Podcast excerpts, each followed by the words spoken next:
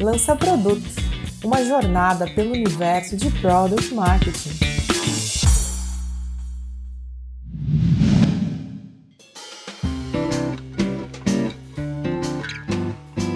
Bom dia, boa tarde ou boa noite, ouvinte do Lança Produto.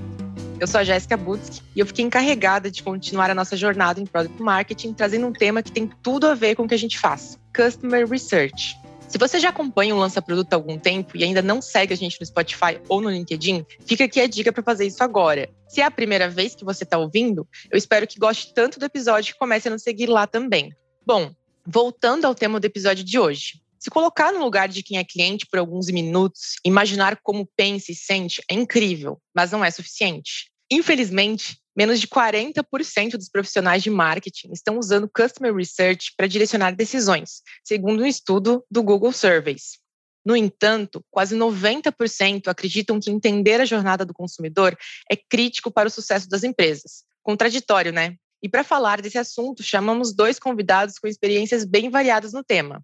Murilo Doro, especialista em Customer Insights no Nubank, e o Ramiro Martins, CS Engagement Manager no Airbnb. Pessoal, muito prazer em conversar com vocês. Para a gente começar, eu peço que vocês se apresentem e contem um pouco sobre quem são vocês e o que, a empresa de vocês faz. Olá, Jéssica. Olá, Ramiro. Muito feliz em estar aqui com vocês hoje. Meu nome é Murilo, sou casado com a Isabela, pai da Laura, que está aí com seus três meses. Eu conversei no meu universo de pesquisa, de research, dentro de instituto, consultoria, lá na TNS, hoje o Grupo Cantar. Fiquei cinco anos lá, vi de tudo um pouco lá dentro de metodologia, mercado e, e assim vai. E passou um tempo, eu tive um pouco de vontade de parar de cuidar do filho dos outros e começar a cuidar do meu próprio filho. E foi quando eu virei a chavinha, fui para o lado de cliente, onde eu passei inicialmente pelo Carrefour, depois tive a oportunidade de entrar na Acreditas, nesse universo financeiro de fintech. Na Acreditas tive a oportunidade de começar com a área de Consumer Insights, construir o time lá e também liderar a CRM. E depois, posteriormente, agora, na minha experiência mais recente, estou no Nubank também como Consumer Insights, cuidando de uma BU dentro do Nubank. Bom, oi Jéssica, oi Murilo, estou muito feliz em estar aqui com vocês também. Né? Acho que falando um pouquinho de mim, eu fiquei sete anos aí de carreira trabalhando com tecnologia, então não sou originalmente dessa área de experiência né, e pesquisa de clientes. É, posteriormente, eu trabalhei na Intuit, né, por quatro anos eu fiquei lá, eu estou nessa área há um pouco mais de seis anos. Então, quatro desses seis anos eu trabalhei na Intuit como Delivery Manager de CS no Brasil onde a gente também desenvolveu uma série de pesquisas de clientes, estudos sobre clientes para melhoria contínua. Posteriormente, eu também passei pelo Nubank, foi uma passagem um pouquinho mais curta ali. E depois eu fiquei dois anos na RD Station, né? Então, fiquei ali por um tempo montando a área de CX, né? construir a área de experiência do cliente da empresa. Também trabalhei bastante com pesquisa de cliente, jornadas, experiências digitais. E bem recentemente, aqui há pouco mais de três meses, eu estou trabalhando no Airbnb, também nessa frente né, de operações e estudo de clientes tá? e, engajamento de negócios. Então, acho que essa, essa é a parte principal aqui para a gente começar a falar um pouquinho sobre pesquisa de clientes. Bom, pessoal, obrigada aí pela apresentação. E para começar o papo, vamos com uma pergunta mais conceitual. Na visão de vocês, o que, que é Customer Research? Bom, vamos lá. Né, vou falar um pouquinho, né? Se você pegar as definições básicas aí, né? Qualquer pesquisa no Google vai trazer um pouquinho que é um estudo né, do comportamento dos clientes e como você utilizar esse comportamento para influenciar decisões. Acho que essa é a parte mais básica da, dessa construção. Mas também é interessante olhar para cada organização, né? Que existem várias perguntas em aberto e aí a ideia é que você consiga utilizar por meio de pesquisas, dados né, e outras informações como influenciar esse cliente a tomar decisões boas para você e para ele também. Né? A gente tem um lado ético aqui que é importante de influenciar de uma forma positiva as decisões dos seus clientes. Né? Acho que essa é uma forma legal de começar. Perfeito, Ramiro. Se eu puder complementar, acredito que Customer Research é exatamente isso. É, é, além de pesquisa, que normalmente é a nossa base para entender o comportamento do consumidor, é também olhar para outras fontes de dados, dados internos, dados transacionais, redes sociais, tudo que a gente puder incluir para consolidar um entendimento sobre o consumidor e, a partir dali, tomar insights para melhorar a vida deles e também do nosso negócio. Mas eu acho que eu posso sintetizar Customer Research com algumas palavrinhas aqui. Eu acho que o primeiro ponto, quando alguém está trabalhando Customer Research, é pensar que você precisa ser a voz do consumidor, do cliente, dentro da sua empresa e dentro da sua estratégia de negócio. Eu brinco, às vezes, no meu dia a dia, que eu, como profissional de Consumer Insights, eu não posso ficar dando a minha opinião por aí. Né? Eu tenho que trazer a opinião do cliente e ser realmente a voz do cliente dentro do debate. E às vezes até quase de uma forma literal, né? trazendo frases, trazendo contextos que realmente a gente enxerga nessas investigações, nas pesquisas, tudo que a gente está fazendo. Acho que o segundo ponto importante é ser muito customer centric. Né? Acho que se tem uma área para ser customer centric dentro de uma companhia é, é a área de customer research, porque a gente precisa muito trazer o consumidor para o meio do debate. Então, terceiro, uma definição que eu vi uma vez, eu gosto muito, a área de customer research ela não pode ser só uma área de dados, uma área de levantamento, uma área de simples respostas, mas tem que ser uma área que dá vida aos dados, dá vida às informações, trazer de fato a vida do consumidor dentro daqueles dados, dentro daqueles números frios, é um pouco aquecer uh, o slide, o PPT ali, os gráficos com histórias, com, com emoções, com aquilo que o cliente está passando. Muito legal, Murilo. Você tocou num ponto que é basicamente a missão de product marketing também, que é ser a voz do mercado dos clientes aí para o produto e do produto também para mercado e clientes. Achei muito legal essa definição. Aqui na RD Station, a gente também acredita que falar com leads e clientes é super importante para apoiar diversos aspectos do negócio e áreas. Então, desde marketing, passando por vendas, produto, área de sucesso do cliente, revenue e por aí vai. São tantos caminhos e possibilidades que quem está ouvindo pode estar tá se perguntando: como que eu vou começar esse processo? Então, vocês podem comentar um pouco sobre essa fase inicial e quais aspectos mais desafiadores provavelmente quem está começando vai enfrentar? Claro, bora lá. Na verdade, eu acho que não há uma estrutura fixa e cada companhia vai se adaptando né, de acordo com sua realidade, mas algumas dicas que eu posso passar, acho que o primeiro é fazer um bom discovery, principalmente ali conversando com stakeholders, com pessoas importantes, né, que, que você tem sobre esse projeto, para de fato definir as hipóteses que você quer investigar, qual de fato são as perguntas que você quer responder. E aí, a partir daí, se é um primeiro grande projeto, se é um primeiro grande momento, normalmente a gente tem muitas hipóteses, muitas perguntas e fica muito grande para responder tudo de uma vez. Então, uma segunda dica que eu normalmente dou é priorizar o que, que é mais importante responder neste momento e o que pode ser ou não pode ser respondido nesse momento, pode ficar com uma segunda etapa. Um terceiro momento é entender o que já tem, né? Porque muitas vezes a gente tem um anseio de partir para a investigação com o cliente, etc e tal, mas já tem um estudo, já tem um estudo publicado no mercado, os dados transacionais podem responder isso, uma experiência que um consultor passou com o cliente pode trazer alguma coisa, então entender o que a gente já tem pode ajudar bastante. E aí, parte dos processos de um estudo mesmo, né? Definir metodologia, se não sabe por onde começar, né? Putz, nunca defini uma metodologia, não sei por onde começar, recomendo buscar profissionais do mercado, procurar até no, no LinkedIn alguém que tenha experiência para trocar uma ideia, tentar entender um pouquinho melhor o que pode fazer, conversar com stakeholders internos para todo mundo estar seguro do que a gente está buscando e aí começar de acordo com a sua realidade, né? Olhar a base, conversar com o cliente, fazer a investigação de acordo com o que foi definido. Legal, muito bom, Murilo. Concordo bastante com essa abordagem, né? Eu acho que tem, tem um momento inicial, né, que talvez até pela vontade de entregar valor a gente acaba esquecendo de fazer e acho que é uma dica importante. É, e é um pouco do que o Murilo trouxe, né, de conversar com o máximo de stakeholders possíveis, entender a direção que a empresa está seguindo, o que é importante para ela naquele momento, né, porque é muito comum, né, às vezes a empresa, o foco dela nesse momento pode ser aumentar as vendas, né, de repente o cancelamento, a saída de clientes hoje não é o principal problema e muitas vezes trazer um estudo específico de por que os clientes saem está totalmente desalinhado com a expectativa que a empresa tem né, dessa pesquisa, né, dessa investigação de clientes. Eu acho que no momento inicial, buscar esse alinhamento, montar um, uma estratégia de pesquisa que traga alinhado aos objetivos da empresa, quais são os resultados esperados, já gera um valor inicial importante, ajuda você a se conectar com a organização e, posteriormente, criar alguns estudos não 100% alinhados com essa estratégia, mas que, por conta desse primeiro momento que você agregou muito valor, você consegue vender de uma forma mais estruturada novos projetos de pesquisa. Né? Então, acho que essa é uma fase inicial muito boa. A segunda, né, é você colocar as perguntas que você quer responder. Né? Então, às vezes, a gente vai fazendo, vai fazendo, e parece que nunca acaba a pesquisa porque não tinha uma pergunta clara. Então, tenta colocar né, em frases mesmo, quantos clientes fazem o quê, em que momento acontece tal situação, por que essa situação acontece, Isso ajuda bastante a guiar a pesquisa. Até se aparecerem outros cenários, você pode anotar esses cenários para tomar uma decisão depois, se você vai investigar eles ou não. Mas numa fase inicial, vale muito a pena ter algumas perguntas para responder, levar essas respostas para os seus stakeholders, né, para os seus clientes, né, para você ter uma linha de investigação e depois você traz isso de volta para o negócio como valor. E um ponto que sempre né, prevalece para mim, acho que conecta muito com as, as primeiras palavras ali do, do Murilo, também da Jéssica, é muito mais voltada para falar com clientes. Né? Então, a gente não adianta ter muitos dados se eu não tenho o sentimento do cliente sobre os dados. Né? Então, também gosto muito de, primeiro, eu faço uma investigação muito própria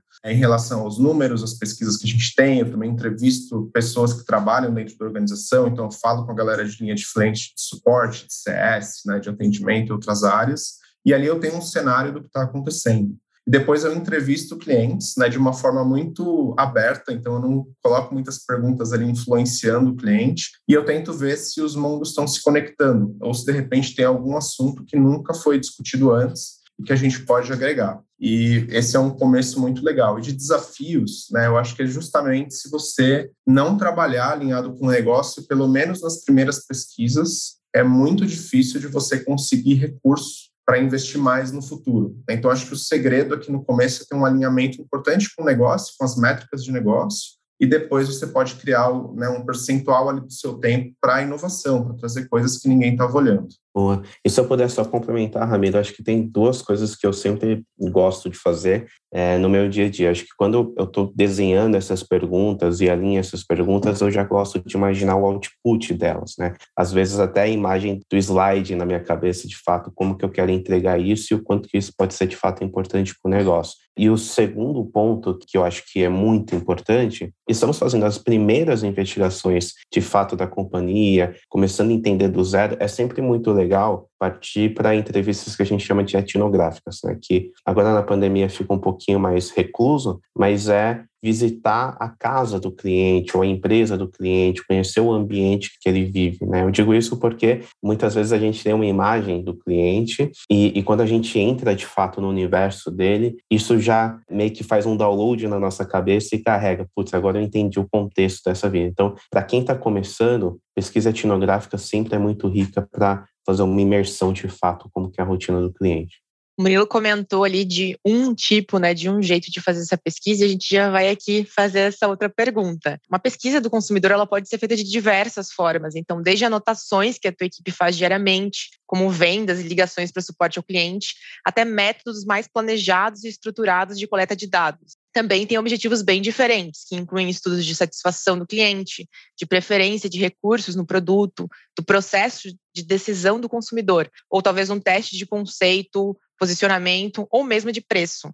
E para a gente materializar isso em exemplos, vocês podem contar para a gente um pouco do que já fizeram e como que foi essa experiência? Claro, vamos falar um pouquinho sobre isso. Né? Acho que essa caixa de ferramentas aí, né, que a gente acaba tendo, ela, ela ajuda muito para guiar um pouco a forma né, de estruturar essas pesquisas. Particularmente, né, e aí eu posso citar aqui algumas experiências passadas, né, na Intuit até um pouco do que o, o Murilo trouxe, né, a gente trabalhava com um tipo de pesquisa chamada Follow Me Home, em que basicamente era exatamente esse processo de ir até a empresa, né, ver o ambiente de trabalho do cliente, entender quanto tempo ele ficava na mesa versus quanto tempo ele ficava fora da mesa, porque isso era crítico para o uso do produto, né? Então, às vezes você falava, ah, você precisa de 30 minutos né, focado na plataforma por dia para executar determinada ação. E aí, quando você percebe como funciona o ambiente de trabalho, aqueles 30 minutos basicamente não existem de forma corrida ou existem em excesso. Né? Então, talvez ali também tenha uma questão do, do, cliente ficar extremamente focado na plataforma e não, não conseguir agregar valor da mesma forma. Mas para estruturar isso do zero, né, eu gosto muito de olhar como um funil mesmo. Né? Então, eu gosto de olhar dados de mercado, né? então, dados de consultoria, o que está acontecendo de tendências, e eu vou afunilando isso para dentro da nossa né, máquina de clientes ali dentro de casa. Então, vai chegar um momento em que, sim, né, eu vou olhar pesquisas de NPS, de C7, né, satisfação ali de forma geral, eu leio chamados, eu escuto ligações, então tem, tem um processo de entender, né, baseado naquelas perguntas né, que a gente falou que foram formuladas no começo, entender o que, que eu quero responder, E em algum momento eu vou criar esses estudos mais específicos falando com clientes. Não é a primeira etapa, geralmente. A não sei que seja uma questão de inovação ou algo muito específico a ser feito, mas eu busco muito dados de mercado, tendências mais nessa voz do funcionário, né, o VOE, que também traz muito insight, principalmente quem conversa diretamente com clientes. E, por fim, eu trago os clientes para entender se o que a empresa e o mercado está falando se conecta com a minha base de clientes, porque pode acontecer eu estar em um mercado específico em que não faz tanto sentido ter esse trabalho. Tá, na RD, aqui, né, citando um pouquinho dessa experiência passada na RD, a gente também tinha duas frentes né, dentro do VOC. Uma era esse estudo da base de clientes, né, e acho que a Jéssica acompanhou um pouquinho dessa, dessa construção ali, em que a gente olhava muito para a base de clientes, entendia problemas, compartilhava esses problemas, priorizava com outros times e, e trazia algum resultado final, seja em métrica ou em sentimento do cliente. Mas muito por conta dessa construção. Né, os dados contavam uma história, dentro de casa, né, conversando com, com outros analistas, funcionários, diretores. A gente tinha uma segunda parte da história, que também era importante, e a gente tentava conectar isso com os clientes. Né? Então, às vezes, o cliente até falava, cara, esse não é o principal problema, para mim isso aqui é muito pior, muito melhor. E isso ajudava a gente a guiar um pouco essa narrativa dentro da organização, baseada na voz do cliente, mais dados, mais na opinião dos funcionários. E né, eu vejo essa forma como um pouco mais fácil, né, pelo menos para o meu modelo mental aqui, de criar essa narrativa e também trazer um resultado né, para a diretoria, para todo mundo que participou do processo, até para engajar outros times, né, que é uma parte importante, que a gente talvez não, não falou um pouco ainda, que sozinho a área de Customer Research provavelmente não gera muito valor. Né? Então é importante que a gente consiga criar esses insights, essas informações, e depois montar um modelo de engajamento com as outras áreas, que aí sim a gente vai construir uma solução. Né? Então, pesquisa por pesquisa não vale muito se a gente não tomar uma ação com ela. Verdade, Ramiro, super concordo. E, uma coisa que eu tenho aprendido cada vez mais é como tornar mais acionáveis os insights e práticos, né? Porque eu que venho de cultura de consultoria, a gente fazia pesquisa, entregava e um abraço, né? Então, agora no mundo do cliente, não, né? A gente precisa entregar a pesquisa e fazer de fato ela acontecer. Agora, respondendo aqui a pergunta, Jéssica, é, não sei, eu ficaria aqui horas respondendo, porque eu tô a minha carreira inteira no mundo de pesquisa, então já fiz muita coisa para, de fato, tomar decisão, fazer o que é melhor para o cliente. Mas só contar alguns casos aqui que eu acho que são mais interessantes. Eu acho que um primeiro case que eu tenho muito carinho ainda na minha época de, de, de foi uh, ter a visão de extrapolar um pouco as fontes de dados. Né? Na época, muito pesquisa, pesquisa, pesquisa, e a gente tinha ali uma avaliação de um serviço automotivo onde a gente olhou uma pesquisa de satisfação, a gente foi olhar também a social listening e conseguiu integrar uh, a visão de social listening com pesquisa de mercado. E ali os mesmos outputs que a gente viu de pesquisa de mercado, a gente também viu no social listening. Então, quando aparecia ali a tela numa pergunta de likes e dislikes, né, o que você gosta do serviço, o que você não gosta do serviço, mostrava tanto as respostas da pesquisa, tanto quanto as respostas no social listening. E aí foi bem interessante porque é, eu brinquei ali com o conceito de Daniel Kahneman de System 1 e System 2, né, onde uh, o social listening é System 1, a pessoa usa o serviço, fica estressada e vai direto no Twitter reclamar, e o System 2 é a pesquisa, né, no momento que ela para, reflete, vê o que tem de herança, né, o que carrega de fato para a marca, o que, que a questão do serviço é momentâneo, né, então fico nervoso com isso, mas tipo, o espaço não carrega para a marca, e o que depois fica como herança. Acho que tem um segundo uh, trabalho legal que também fiz no mundo de, de consultoria. A gente tinha um, um, um briefing bem complexo ali, de, é, também num teste de serviço automotivo, onde a gente precisava entender, dentre diversos serviços ali que a, que a empresa poderia oferecer, primeiro, quais eram os mais valiosos, quais atributos eram mais importantes, segundo, qual era a melhor precificação. E terceiro, qual era a melhor combinação dos produtos, tudo num projeto só. Então a gente misturou ali né, três metodologias que passou de MaxDiff, PSM e Basket para conseguir compor um super questionário lá onde de fato a gente conseguiu entender, tá, ok, desses serviços isolados, de 10, 12 serviços, esses cinco têm mais apelo para o cliente. Quando a gente junta dois ou três ou quatro aqui nesses pacotes, eles formam pacotes bem decisivos e cada um desses pacotes tem que ter essa determinada precificação. Né? Então, esse é um tipo de projeto muito legal, no ponto de vista de que, às vezes, você tem um monte de serviço na sua mesa, não sabe muito bem que feature utilizar, não sabe muito bem como priorizar, como compor, mas aí você faz ali o MaxDiff, o PSM, né, as metodologias clássicas de pesquisa ali para conseguir chegar num ponto final. E se eu puder passar algumas últimas experiências que, que eu tive na Acreditas, inclusive, ali na Acreditas, logo que eu cheguei, a gente tinha muita necessidade de entender o público-alvo da, da Acreditas, o que, que a gente poderia trazer de consumidor, nunca tinha tido uma grande pesquisa, então uh, ali a gente partiu com um estudo grande de entender o mercado e segmentar clientes, né? E a partir dessa segmentação, a gente fez workshops, criou materiais, etc e tal, e entra muito nisso que o, o Ramiro comentou, de engajar depois a galera. Então, eu fiquei utilizando esse material de pesquisa por mais de ano, né? Pelo menos mais dois anos, porque nas discussões que eu tinha, eu trazia um pouco essas segmentações, como que eu poderia levar a segmentação para estratégia de, de, influenciadores, como poderia levar a segmentação para estratégia de, de, de, produto, né? Então, quando a gente estava pensando no produto, qual cluster a gente poderia alocar? Então, esse papel também de não só segmentar, não só entregar o dado, mas estar sempre presente nos, no, nos debates, sempre é muito importante. E acho que um terceiro e último, assim, case que, que poderia contar, lá na Acreditas a gente também tinha uma necessidade muito grande de entender precificação da concorrência, né? Mas quando a gente está falando de taxa de juros, não é tão simples assim, né? Então, também foi um projeto bem interessante de engajar os consultores comerciais para que eles pudessem ali coletando informações durante o atendimento sintetizar ali no formulário que seja, para através de uma planilha cruzar com outras informações e a partir daí construir um, um, relatório. Né? Então, isso também é legal quando você consegue coletar informações que não é só na pesquisa direta ou das transacionais, mas quando você engaja outras áreas da companhia que tem contato com o cliente, que pode trazer riqueza também no momento que você está analisando o consumidor.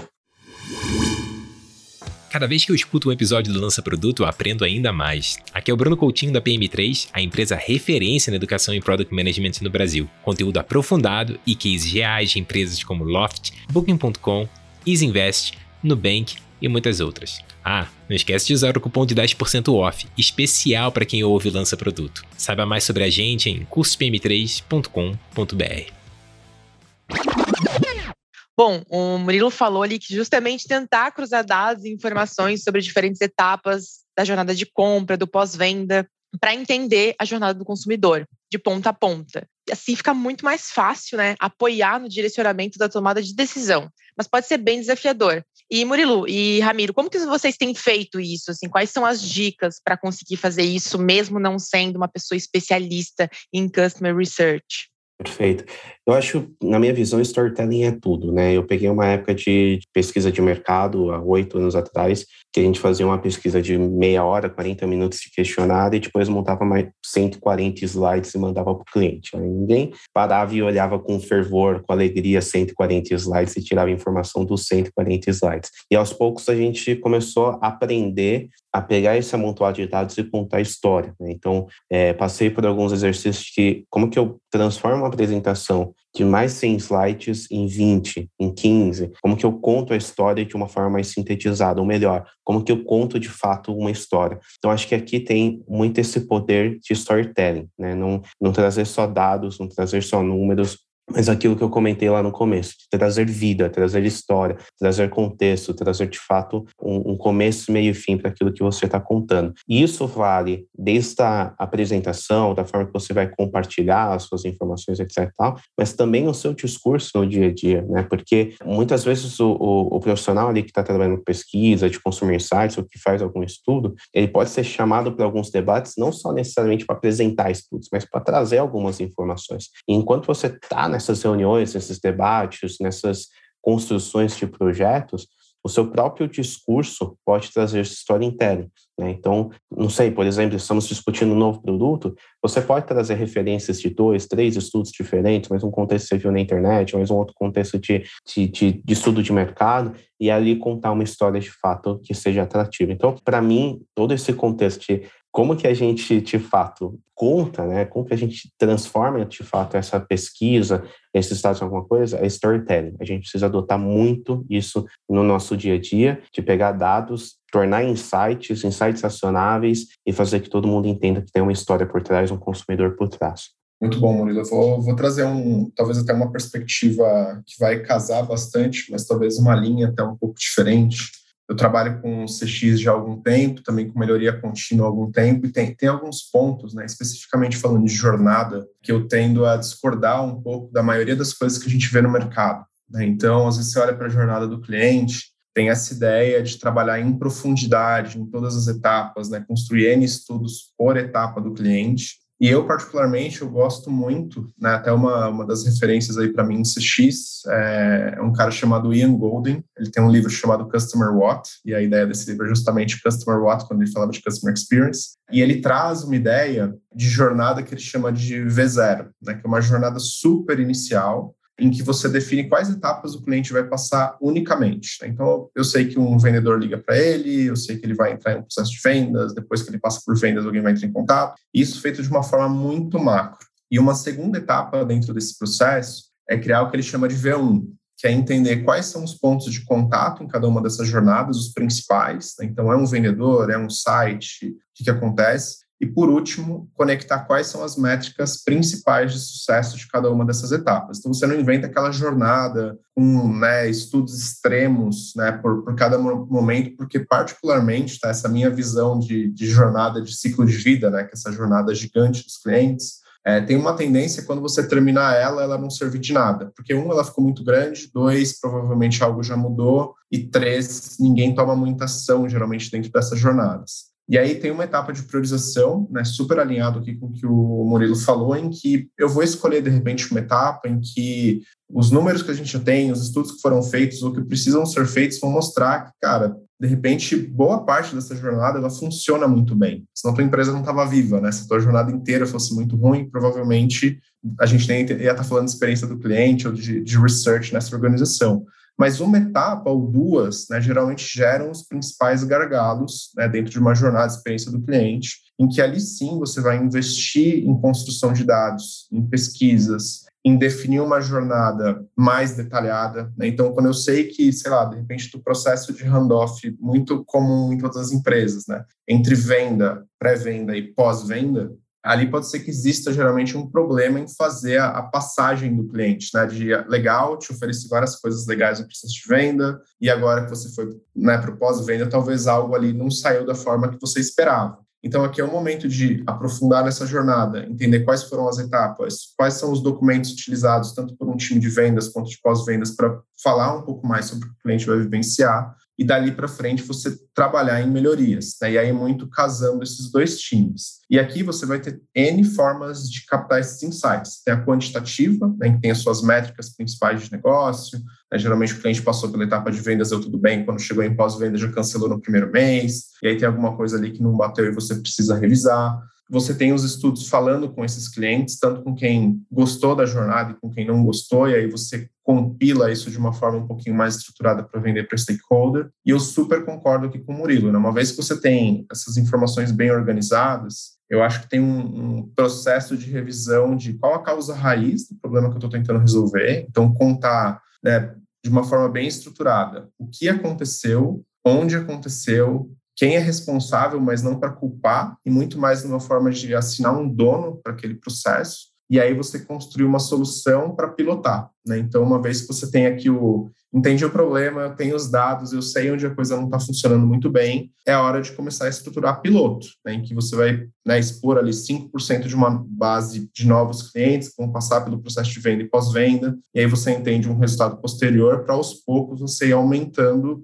o volume de clientes expostos ao novo processo. E aí, aqui tudo pode acontecer, né? Você pode falar que legal, deu tudo muito certo, o cara, pioramos o processo, a gente precisa voltar a estudar um pouco mais e trabalhar em novos pilotos. E eu acho que esse é um novo modelo, né, que ainda, né, por mais que já está aí no mercado há algum tempo, muitas empresas querem fazer extremamente certo da primeira vez, né, expondo para a base toda. E às vezes é muito melhor pegar uma base menor, até de repente contar essa história depois, que ali é um novo processo e o cliente saber disso, mas você testar essa melhoria em pequena escala. Né? Imagina uma empresa que vende 2, 3, 10 mil serviços por mês, de repente você expor isso de uma vez até um risco né, para a organização. Então, idealmente, é pilotar em pequena escala, colher novos insights, né? então, colher dados desse experimento. Aqui, sim, é importante ter um, uma forma de metrificar quantitativamente com, com dados, também pesquisar muito em cima desses clientes para entender o que deu certo e o que não deu, e aí gerar esse, esse resultado para o negócio. Né? Esse cara aqui, a gente conseguiu resolver bem o problema, a gente pode investir nessa solução,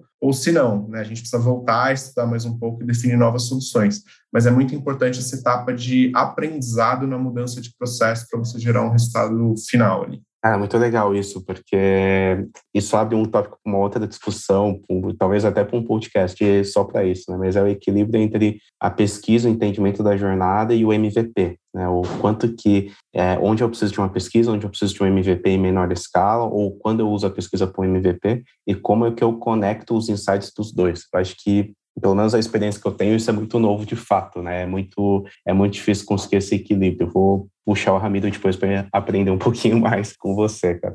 Tamo junto. Bom, acho que ótimos insights aí do Ramiro e do Murilo. E vamos agora para dados. As empresas que conduzem pesquisas sobre o consumidor têm uma probabilidade significativamente maior de aumentar a receita do que aquelas que não fazem, segundo o um estudo da Hanover Research. São 76% contra 75%.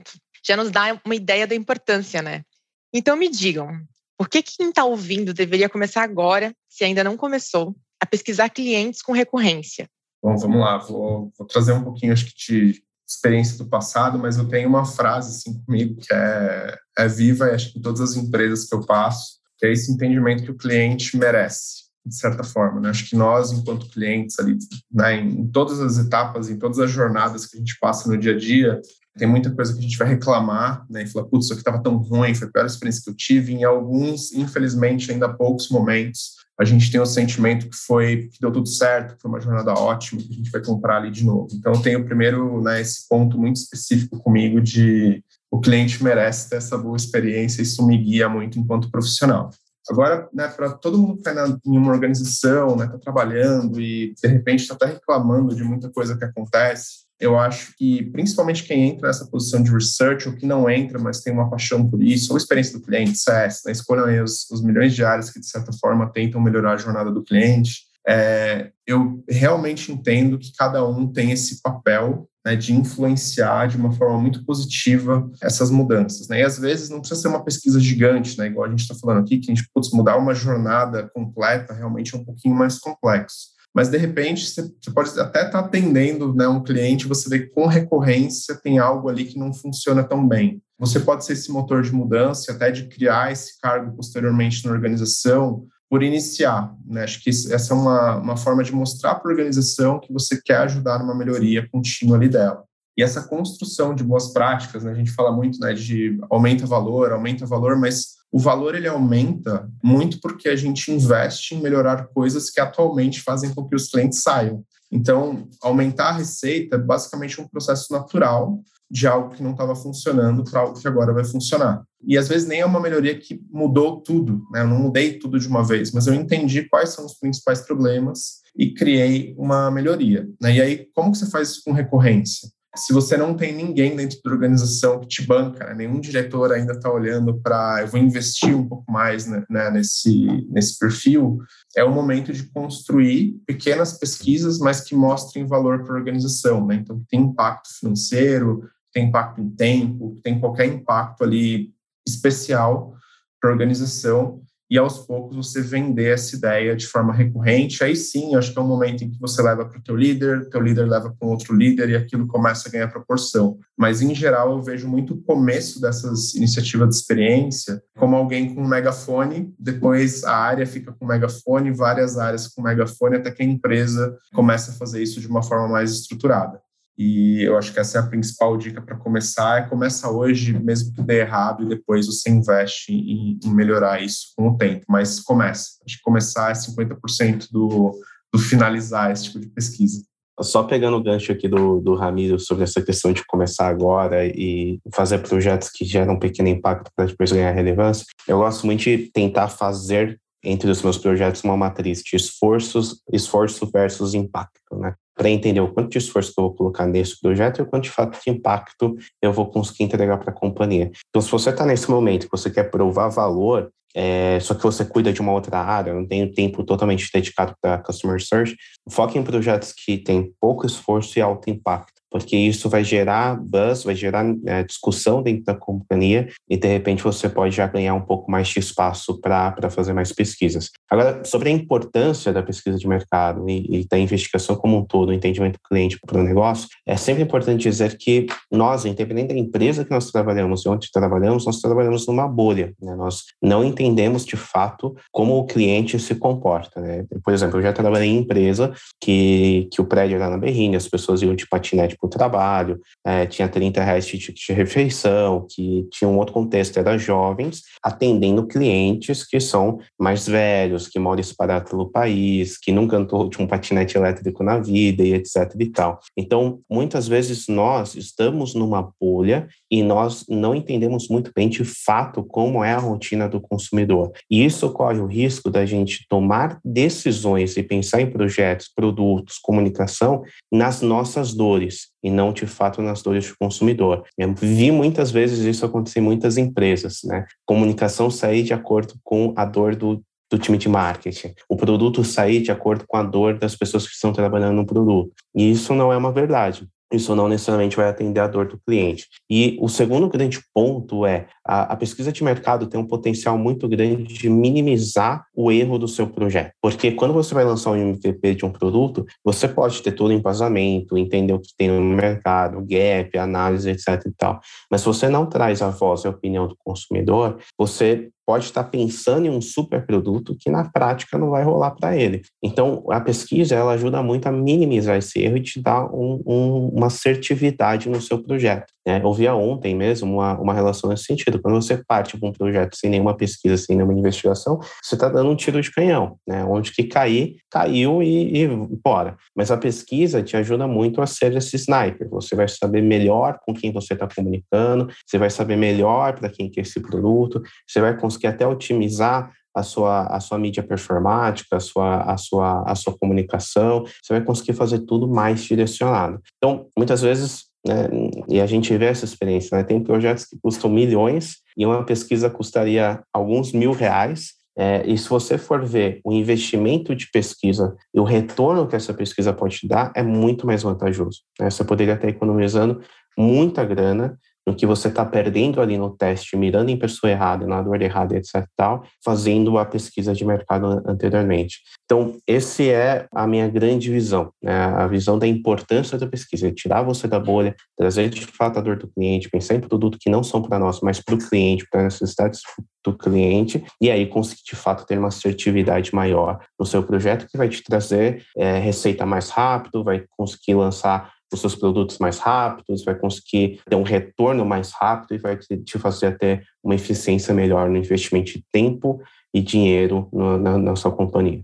Até para né, complementar um pouquinho, e, e, aí eu vou trazer até um pouco mais meu, meu viés aqui de, de experiência, não especificamente de, de pesquisa, mas obviamente que os dois eles estão super entrelaçados, né? Eu acho que tem, né, principalmente para quem está começando e tem algumas visões né, de problemas e quer checar esses problemas, é, basicamente ali um, um, pilar inteiro né, sobre experiência do cliente, ele fala sobre a voz do cliente. Né? Acho que a gente tocou isso diversas vezes aqui, mas para falar um pouquinho sobre o impacto disso, né? Então, é muito comum, né, quando você entra em discussões, sejam com diretores, sejam com analistas ou fóruns mistos ali, existem muitas opiniões né, sobre o que está acontecendo na organização, o que está acontecendo no produto. Às vezes a área de marketing tem uma visão, a área de CS tem outra visão, a área de produto tem outra visão, e a visão do cliente, acho que é um pouquinho até do que o Murilo estava falando, não está muito clara ali. Né? Então, o produto diz que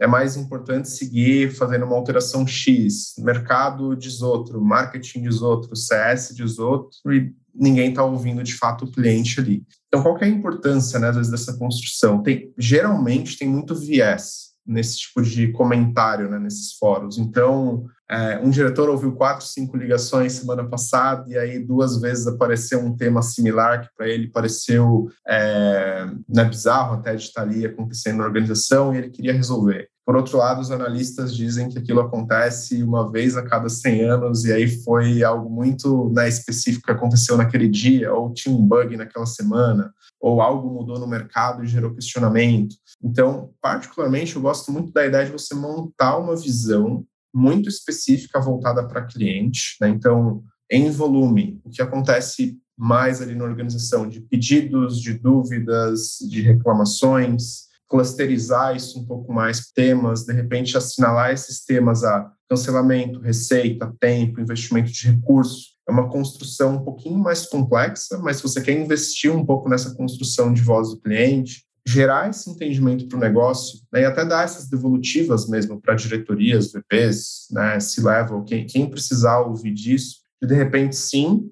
né, você ouviu duas ou três ligações sobre esse tema, mas no último ano aconteceram nove. Né? Então você, por alguma coisa do destino, ouviu ali 33% dessas, dessas ligações. Então é, é um pouco né, além disso, tentar trazer esse insight, trazer valor, mostrar de uma forma estruturada o que está acontecendo de fato com o cliente. E aí eu acho que vai muito nessa linha que o Murilo trouxe. Né? Agora sim, vamos começar a construir estudos mais específicos, que a gente não gasta muito, ou se eu tiver um entendimento legal do problema, vai para uma prova de conceito, coloca algo na rua para testar, faz novas pesquisas, né? entende de fato o cliente e principalmente se você está em uma empresa SaaS, uma empresa que tem um produto, né, às vezes não é nem SaaS, né, uma empresa ali de varejo que tem um produto X, é, às vezes essa voz do cliente ela te traz N insumos, né, até olhando para varejo, se a caixa protege o produto ou não. A gente já viu N coisas aí, se a gente olhar para aplicativos de comida, por exemplo, como o produto chega em um tipo de caixa, como chega em outro tipo de caixa, como isso provavelmente influenciou mudanças né, para embalagens ali. E essa construção, ela precisa ser muito mais do que quatro mãos na prática. Né? Então, aqui a gente pode falar de produto, que é muito mais você não ser o crítico do produto, mas alguém que leva informações adicionais. Né? Então, produto tem ali um entendimento baseado em algumas pesquisas e, de repente, você traz uma influência maior com outras pesquisas ou com dados oficiais ou realmente compilando essa voz do cliente de N canais e falando, olha, é isso que eu vejo acontecer ali em pós-venda ou em pré-venda, onde quer que seja. Mas compilar essas informações, levar isso com impacto, ajuda muito no processo de priorização, até para virar uma ferramenta de priorização. Né? Então, temos N pesquisas com números e agora a gente tem um número mais qualitativo, com algumas ações que podem gerar valor financeiro para a organização. E aí o financeiro aqui entendo de várias formas, né? Pode ser tempo, pode ser dinheiro, pode ser recurso, pode ser né, projeção futura ali de, de valor da organização, tem N formas de olhar para isso, mas é importante trabalhar essa consolidação, né, ou compilação de diferentes fontes em um único lugar, para que aí sim você consiga influenciar de uma forma mais estruturada o negócio. Boa. E acho que só comentando que o Ramiro trouxe, a gente tem muito um viés de consciência. Né? Nós temos a, de forma automática, nós vemos o mundo de acordo com o que nós conhecemos. E não necessariamente os comportamentos e as tendências são de acordo com o que nós vivemos ou com nossas experiências. Eu gosto muito de fazer um exercício para a gente quebrar esses conceitos, esses viés, né? Então, vou fazer aqui com vocês, né? Quando a gente pensa, por exemplo, num certo perfil que é homem branco, com mais de 50 anos, classe A, morador de São Paulo e que tem como uma das profissões músico, você forma ali uma imagem na sua cabeça. E eu estou falando aqui da mesma forma do Supla e do Roberto Justus, que possuem comportamentos totalmente diferentes, forma de se comunicar, comportamento de compra e etc e tal.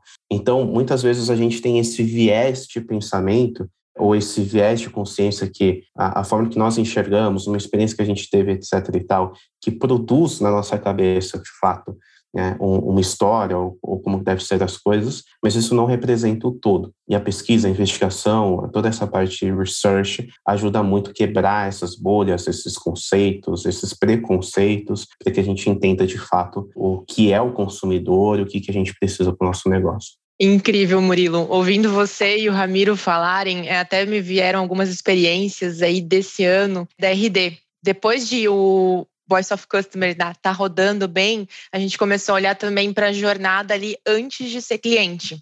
Então, fazendo pesquisas de win-loss, entendendo por que ou não essas pessoas estão comprando nosso produto, ou olhando mesmo dados ali do CRM de vendas para entender o que, que era aquilo, o que, que aquilo significava, mas nada tira essa importância, eu acho que, de realmente falar, ouvir essa outra pessoa falando. E é muito engraçado como a gente percebe os vieses caindo, né?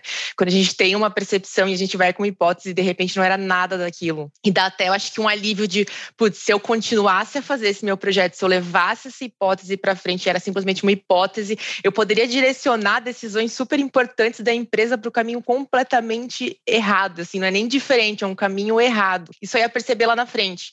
Então, acho que é muito importante, realmente, acho que toda a organização olhar para isso. Na RD, hoje, a gente está chegando num ponto em que conseguimos cruzar dados mesmo ali, seja da voz do cliente, seja da voz ali da oportunidade, né, que a gente chama, que é quem está fechando ali negócio, e até dos nossos canais de parceiros, porque são experiências muito diferentes, são dores diferentes e necessidades também completamente diferentes. E pessoal, como tudo chega ao fim, a gente está se aproximando aqui dos últimos minutos do episódio, mas antes de finalizar, eu queria perguntar para vocês duas coisas. Primeiro, se tem alguma coisa que vocês gostariam de saber lá no passado sobre Customer Research, qual seria essa coisa?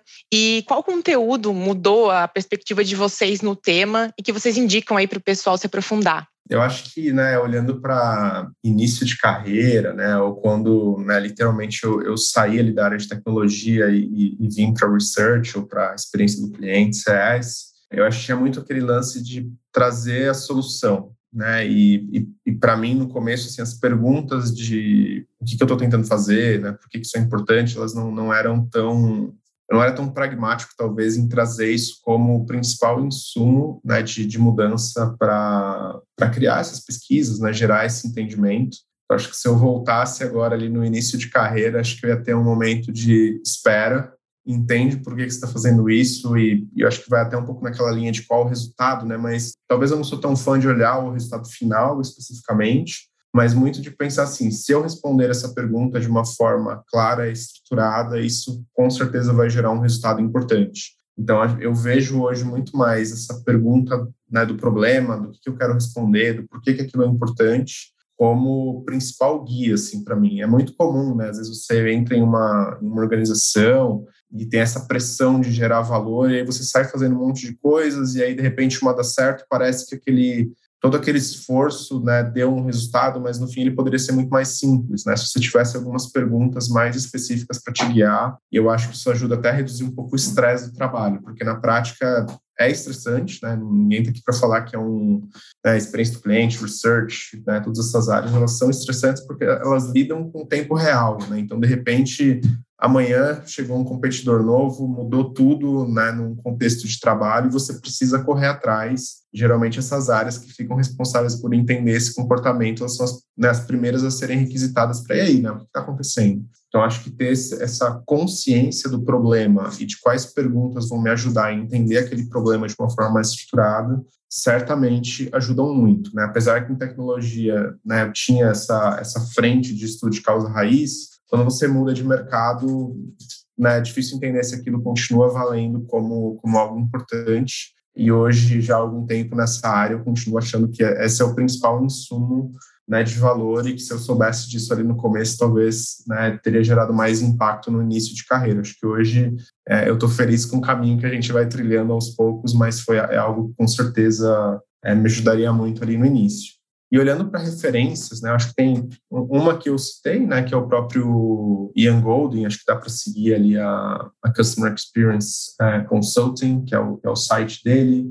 Tem esse livro Customer What, tem um livro que é a Bíblia para quem é de experiência do cliente, que é o Outside In, que é um livro que basicamente conta os seis pilares da experiência. Vou fazer um jabá, apesar dele não estar tá muito né, atualizado, para falar a verdade, eu tenho um blog que é o cxbrasil.com.br, e, e ali eu tento postar algum, né, algum conteúdo, algumas coisas que a gente falou aqui, eu tenho, tenho post lá, então apesar de não estar super atualizado, pelo menos tem um pouquinho de referência sobre o que a gente falou. E networking. Eu acho que essa construção de networking de verdade vale mais do que qualquer livro, Então, qualquer livro, pós-graduação, acho que ele gera né, aquele movimento de você entender que existem metodologias que você pode seguir, mas nada melhor do que, por exemplo, conectar aqui com o Murilo, né, com outras pessoas de mercado, e gente falar, cara, na prática, né, o que, que você fez para isso acontecer? E aí, de repente, você vê que tem um conceito do livro, mas também tem uma experiência ali que, quando casaram esses dois mundos, aí sim gerou resultado. Não que os livros não valham a pena, todos valem, mas é importante você conseguir trazer essa teoria para a prática e conversar com outros profissionais que fizeram isso também para você aumentar esse repertório. Acho que muito repertório que eu tenho, que o Murilo tem, muito provavelmente vem não só da experiência profissional né, nossa, mas dessa conexão com muitas pessoas de mercado e aprender com essas pessoas também. Com certeza, com certeza é desta forma. Bom, se eu pudesse voltar lá com o Murilo do passado e falar um pouquinho do que ele deveria aprender do universo de Customer Research, na verdade, o primeiro ponto que eu ia falar para ele é vá aprender linguagem de programação, vai aprender SQL, vai aprender uh, um pouquinho que seja de básico de extração de dados, porque eu demorei um pouco para entrar nesse universo e hoje eu sinto falta de ter um aprendizado melhor sobre programação. Um segundo ponto que isso se aprende com a carreira, mas é uma dica valiosa para todo mundo, é de fato research, pesquisa, não é só geração de dados, não é só insights. Insights e ser acionado. Né? A gente tem que estar conectado com negócios, a gente tem que estar conectado com, de fato, o business, com os projetos. Né? Não pode ser uma área isolada, só entrega dados e assim vai. Não, tem que estar dentro do negócio e discutindo com o negócio. Agora, sobre referências, é, acho que um ponto que mudou muito a minha perspectiva e que me fez me aproximar bastante da área de research foram cases, né? E eu, eu, eu lembro de um mais forte, que é o case da Dominus, lá no começo do, dos anos 2000, acho que 2005, 2006, quando a Dominus fez pesquisa de mercado e na qualitativa as pessoas falavam que a Pixar tinha gosto de papelão, né? isso nos Estados Unidos. Isso foi tão forte que fez o CEO, se não me engano, o CEO global, se posicionar na TV, em propagandas na, na TV em horário nobre lá nos Estados Unidos, assumindo que a Pixar tinha de fato um gosto de, de papelão e anunciando que ia fazer um projeto de reconstruir, vamos dizer assim, o produto dele, fez campanha no Twitter para definir sabor, etc e tal. Então,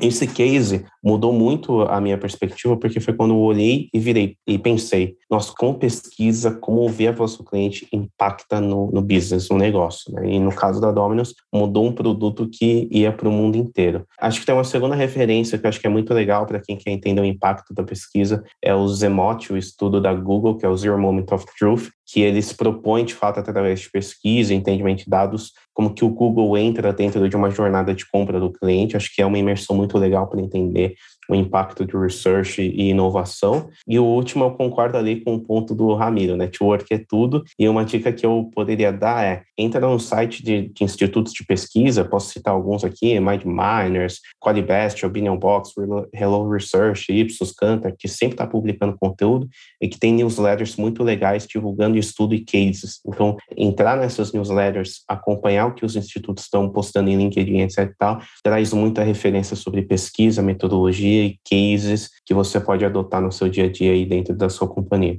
Bastante coisa boa aqui. Acho que já tem uma lista de livros, sites e referências para estudar mais, não só sobre CX, né, mas Customer Research, tudo que envolve esse universo. E muito obrigada se você ouviu até aqui. Se quer saber mais sobre insights de mercado, não perde o próximo episódio do Lança Produto. Para acompanhar os episódios futuros, lembre de favoritar o podcast na sua plataforma favorita. E se quiser acompanhar o conteúdo dos episódios em texto, é só buscar pelo Lança Produto no Medium. Ah, se tem alguma pergunta, comentário, sugestão, fica à vontade para entrar em contato direto no nosso LinkedIn ou através do e-mail lançaproduto.gmail.com. Obrigada, um abraço e até a próxima.